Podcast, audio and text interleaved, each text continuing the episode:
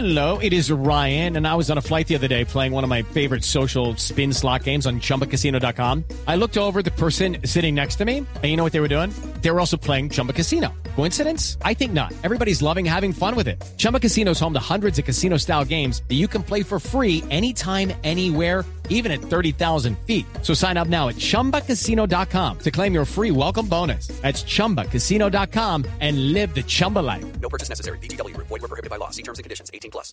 Abogado Enrique Santiago, sabemos que usted se encuentra en Madrid, en España. Muy buenas noches ya para usted. Gracias por estar con nosotros hoy aquí en Mañanas Blue. Muchas gracias a ustedes, un placer como siempre. Y hemos querido llamarlo a usted precisamente porque usted conoce la Justicia Especial para la Paz. Y sí quisiera preguntarle las implicaciones que usted desde afuera y como participante incluso de la edificación eh, de la JEP ve tiene estos escándalos que estamos viendo eh, en, los, en, en las últimas semanas del fiscal y de las críticas que ha tenido la JEP y demás. Sinceramente es eh, absolutamente imposible e increíble que nadie se gaste no ya 500 mil dólares, sino un peso en pagarle a un fiscal de la JEP para influir en el procedimiento de extradición ni del señor Santrich ni del Sun Sun Corda. Es como si se los pagaran a usted, o sea, el resultado sería el mismo. Los fiscales de la JEP no tienen absolutamente ninguna intervención en los procedimientos de extradición, mejor dicho, en los procedimientos sobre garantías de no extradición que se sustancian ante la JEP. Eso es lo primero que hay que dejar claro. En segundo lugar, es absolutamente increíble eh, que una persona, un político, que ha tenido actuaciones vinculadas a la parapolítica, se gaste esa cantidad de dinero en facilitarle nada a un antiguo miembro de las FARC.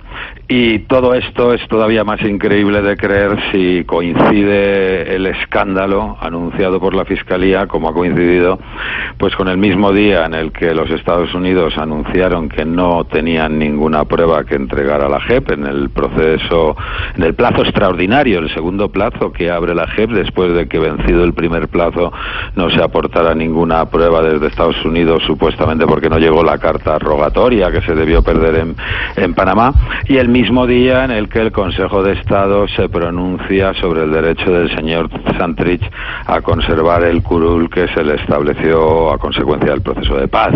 Es decir, francamente, eh, siempre en los momentos en los que la Fiscalía se le tuercen las cosas en sus muchas actuaciones para dificultar el funcionamiento de la JEP y el proceso de paz en general, pues surgen esta serie de escándalos. Ustedes recordarán, por ejemplo, por mencionar alguno, el escándalo de Supercundi, ya se ha dejado de hablar de él, se ha dejado de hablar de él cuando ha quedado de manifiesto que no hay ninguna acusación contundente, que la justicia colombiana ha puesto en libertad a todas las personas que detuvo el señor fiscal y cuando además lo que se ha puesto de manifiesto pues es un escándalo de corrupción de, lo- de funcionarios de la fiscalía sobre los bienes incautados por la fiscalía por actividades delictivas. Abogado. En todo caso, sí, dígame. Permítame le pregunto, porque Sí. usted dice que hay una serie de escándalos que han acompañado al proceso y ahora que están eh, pues afectando a la Justicia Especial eh, para la Paz. ¿Usted a lo que se refiere es que estaríamos hablando como de un montaje? ¿Usted coincide con la tesis que tienen Eso, incluso mire, yo no integrantes a- de las FARC que podríamos estar hablando de un montaje? ¿O a qué es lo yo, que se refiere? yo no sé exactamente a qué se refieren con un montaje. Lo que estoy absolutamente seguro es que esa acusación no tiene ningún fundamento. Y prueba de ello es que todavía no nos han explicado eh, de cuál es el nexo causal entre esa detención de un funcionario de la JEP supuestamente con dinero, suponemos que haya sido así, cuál es el nexo causal que acredita que ese dinero tenía algo que ver con un trato de favor al señor Santrich. Insisto, si ese funcionario no tiene ninguna capacidad de influir en el procedimiento de extradición, eso es como si le dan el medio millón de, de dólares a usted o a la señora de la limpieza de, de la JEP, pues es absolutamente absurdo. Y, abogado, ¿quién, ¿quién o quiénes cree usted estarían interesados en hacerle creer al país que a través de un soborno se estaría buscando favorecer eh, a Jesús Santrich? Eh, pues hombre, creo que la respuesta es evidente. Los que llevan tiempo aprobando sin ningún tipo de pruebas al señor Santrich y, aquellos que cada vez que la justicia está a punto de pronunciarse ante la absoluta ausencia de pruebas de coherencia a favor del señor Santrich, en ese momento pues inventan un nuevo escándalo. Entonces, como dicen en Colombia, eh, blanco es y gallina lo pone. Pero, abogado, ¿no cree usted que la cosa puede ser incluso peor?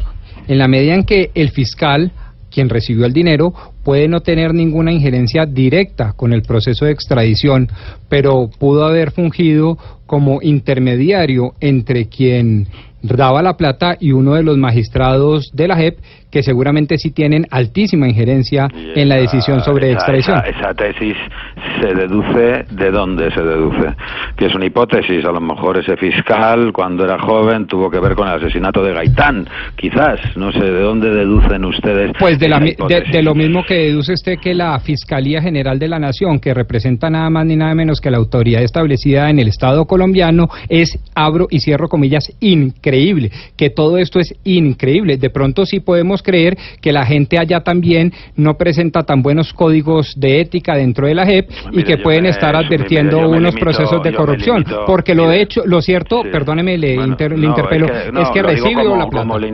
a ver, como la, la, entrevista era a mí y usted ya me ha hecho la pregunta y yo le contesto. Mire, yo lo que realmente sé es que en el procedimiento judicial, que llevamos un año, no ha aparecido una sola prueba acusando al señor Santrich, ni una. Entonces, bueno, yo creo que esto ya francamente excede. El señor Jesús Santrich no ha comparecido en ningún momento en este año ante un juez de garantías. O sea, una situación absolutamente anómala. Pero es que, pues yo creo, Perdón, no, siga, siga, siga, no, continúe, o sea, no, continúe. no, quiero decir que si ha, ha, transcurrido un año, no ha comparecido ante ningún juez de garantías, no hay ninguna prueba, eh, francamente, es eh, todo realmente muy increíble. Pero es que donde se deben presentar las pruebas, hacer valer y respetarlas es en el proceso judicial ante las autoridades judiciales norteamericanas. No, eso, Ese eso es el correcto. problema. No, hombre, eso no es correcto. Eso es otro argumento falaz y falso de la Fiscalía. Eso es en un procedimiento de extradición que no tenga nada que ver con lo acordado en el proceso de paz. Pero por norma constitucional colombiana, no, insisto, norma constitucional colombiana, artículo 19 transitorio del acto legislativo, la JEP tiene que evaluar la conducta de extradición por la que se aplica se puede aplicar la garantía de no extradición y según ha declarado la corte la corte constitucional colombiana la corte constitucional insisto la JEP para evaluar tiene que practicar pruebas. Es decir, ese argumento que repiten en los medios de comunicación siguiendo la Fiscalía de que en el procedimiento de extradición no se practican pruebas es correcto, salvo la regulación que se estableció por norma constitucional para las extradiciones reguladas en el acuerdo de paz. O sea, dejen de contar un argumento que es falso. Abogado Santiago, eh, en este momento pues eh, el gran debate está en torno a si objetar o no la JEP e inclusive otros como Álvaro Uribe Vélez hablan de acabar con la JEP. En realidad es posible acabar con la JEP. Es, es cabe esa posibilidad sabiendo que ya hay personas que están acogidas a, ese, a esa forma de justicia transicional. Mire, yo esta flagrante, recalcitrante actitud de determinadas instituciones de incumplir el acuerdo de paz, yo ya me puedo esperar lo que sea. En un Estado de Derecho, una vez que está incorporado a la Constitución el acuerdo de jurisdicción especial para la paz, obviamente debería ser respetado y si se quiere modificar debería modificarse la Constitución, cosa que no se hace y lo que se pretende es en una especie de filibusterismo legal, eh, pues evitar que haya normas que entren en, en, vigencia cuando es algo establecido en el acuerdo. Realmente es una situación increíble. Eh, un procedimiento, mejor dicho, una jurisdicción sancionadora, donde hay norma constitucional que la establece, hay procedimiento, norma de procedimiento que regula el proceso, pero sin embargo no hay norma sustantiva, no hay una norma que regule cuáles son las conductas ilícitas y cuáles son las sanciones.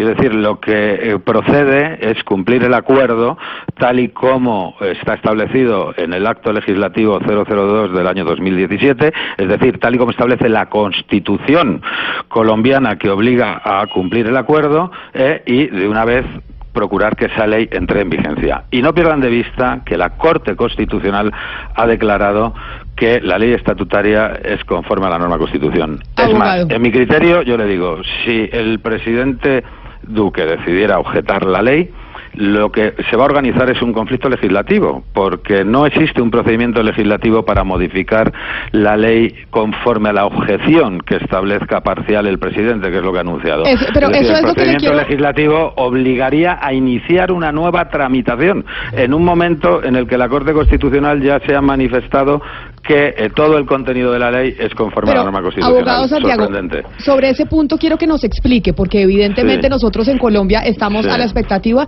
de que el presidente Iván Duque sancione o no sancione la ley estatutaria de la JEP. Y el presidente lo está pensando. Y evidentemente hay presiones de todo tipo. El fiscal Néstor Humberto Martínez envió una carta diciendo que no debería sancionarla. La Corte claro, Constitucional claro. se pronuncia diciendo, pues sí, nosotros ya declaramos la constitucionalidad de la JEP.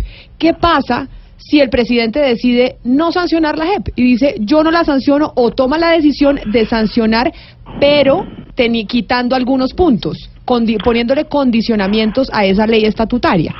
Pues mire, desde mi punto de vista se va a entrar en un muy pantanoso terreno jurídico donde no va a haber resultado viable en años.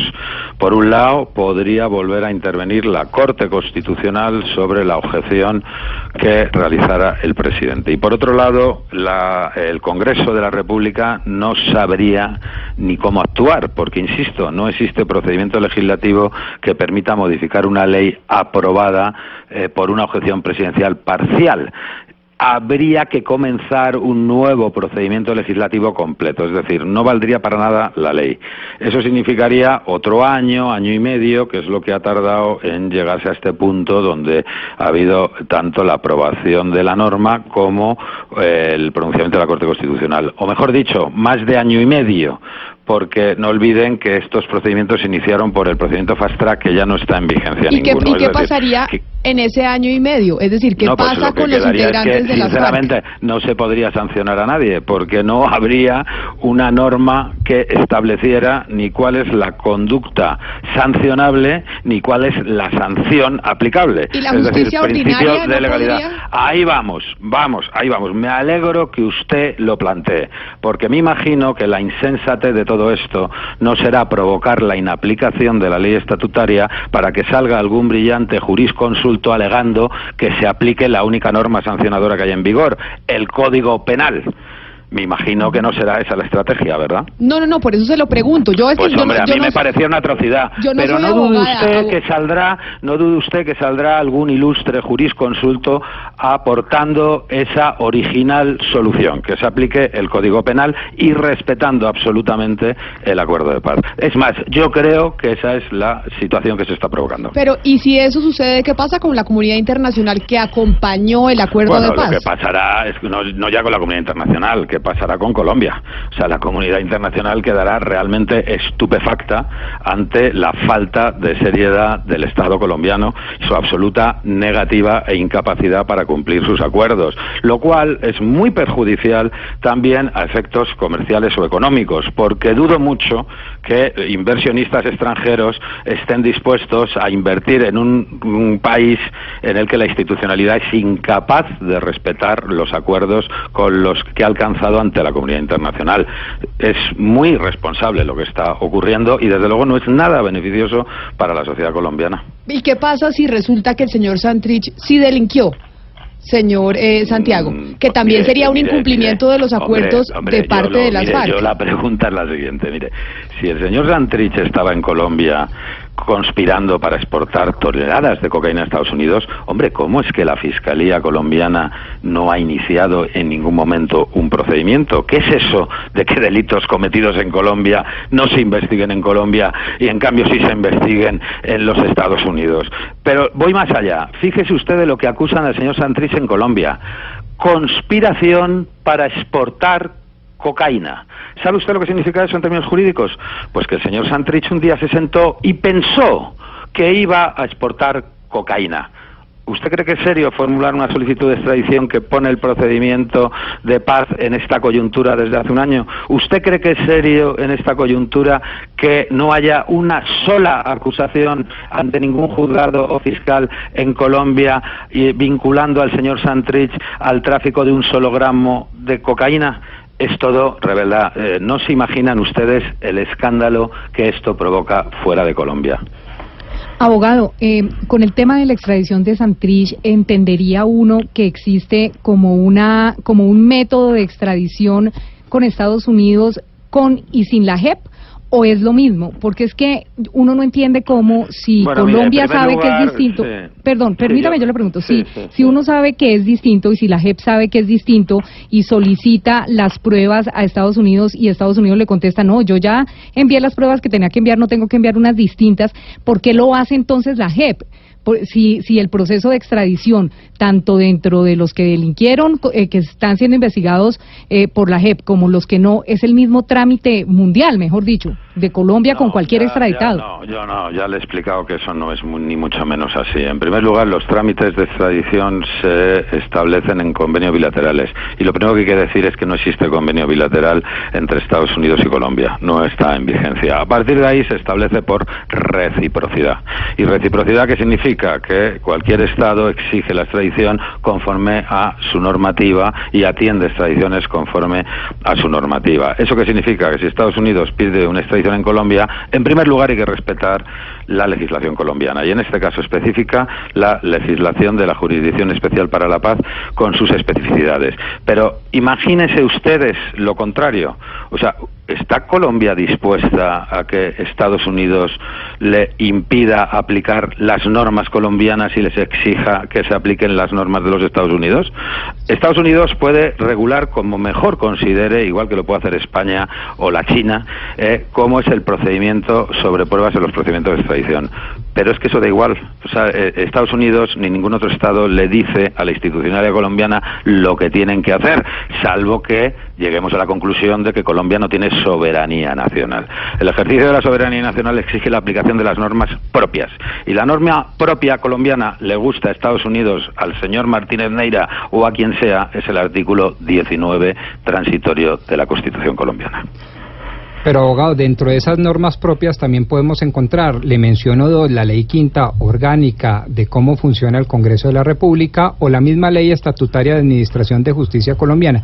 Ambas Bueno, es que permiten no saben la ambas. diferencia, de verdad, son co- como insistentes. O sea, donde hay norma no- especial no, se no- aplica norma general.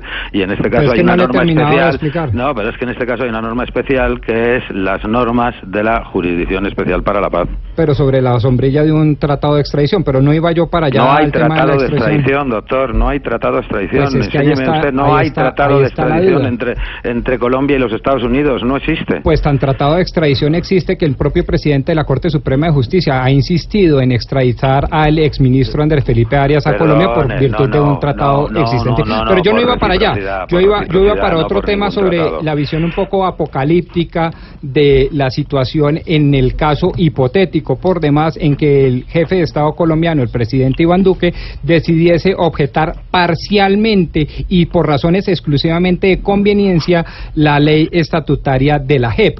¿Usted por qué lo pone tan blanco y negro? Es decir, ¿usted realmente cree que esto se va al traste totalmente si existiesen o se presentasen al Congreso de la República objeciones parciales a la ley estatutaria de la JEP? Yo lo que creo es que en el caso de que eso se produzca no hay solución legislativa en un par de años.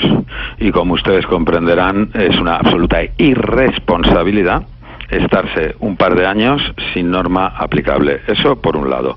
Y por otro lado, también entiendo que al presidente, digo yo, que le alcanzarán las obligaciones establecidas en la Constitución y en concreto en el acto legislativo 002 del año 2017, que obliga a todas las autoridades, además de a todas las instituciones, a aplicar el acuerdo de paz, respetarlo e implementarlo conforme a su contenido.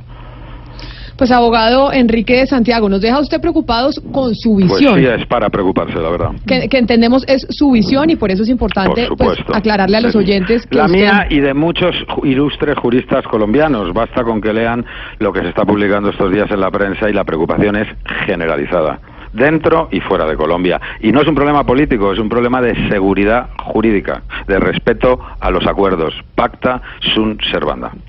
Abogado Enrique de Santiago, asesor jurídico de la delegación de las FARC en la Comisión de Seguimiento, Implementación y Verificación del Acuerdo Final. Muchísimas gracias por estar con nosotros aquí en Mañanas Blue. Feliz noche para usted. Un placer como siempre. 12 del día, 26 minutos. Ahí está la visión del abogado Enrique Santiago, que estuvo acompañando el proceso de paz y es un punto de vista más en torno a la tan difícil decisión que tiene el presidente Iván Duque en estos momentos en, estos momentos en sus manos. La sanción o no de la ley estatutaria de la JEP.